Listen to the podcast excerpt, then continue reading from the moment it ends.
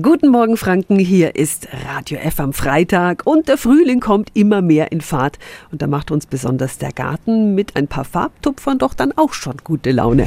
Radio F. Jetzt Tipps für ganz Franken. Hier ist unser Wiki Peter. Ja, jetzt können wir wieder richtig loslegen. Aber was ist trotz noch frostiger Nächte schon zum Pflanzen oder Sehen geeignet? Das weiß Thomas Menger von der Gartenbaumschule Menger in Erlangen. Guten Morgen. Einen schönen guten Morgen. Womit können wir denn jetzt anfangen beim Aussehen? Ja, also sehen ist noch ein bisschen eigentlich früh für draußen, aber es gibt äh, ein paar Pflanzen, die halten den leichten Frost, den wir momentan nachts noch haben, problemlos aus. Da zählen Sachen dazu wie Viola, also Stiefmütterchen, Narzissen kann man schon raustun, vorgezogene Tulpen im Topf kann man raus, Hyazinthen kann man schon raustun. Das sind alles so Sachen, die auch mal leichten Frost draußen aushalten. Gemüse schmeckt ja besonders lecker, wenn es selbst gezogen ist. Was können wir da schon vorbereiten, auch wenn es draußen noch recht frisch ist? Ja, mit dem Aussehen äh, von Gemüsepflanzen kann man eigentlich sehr gutes Fensterbrett zu Hause benutzen.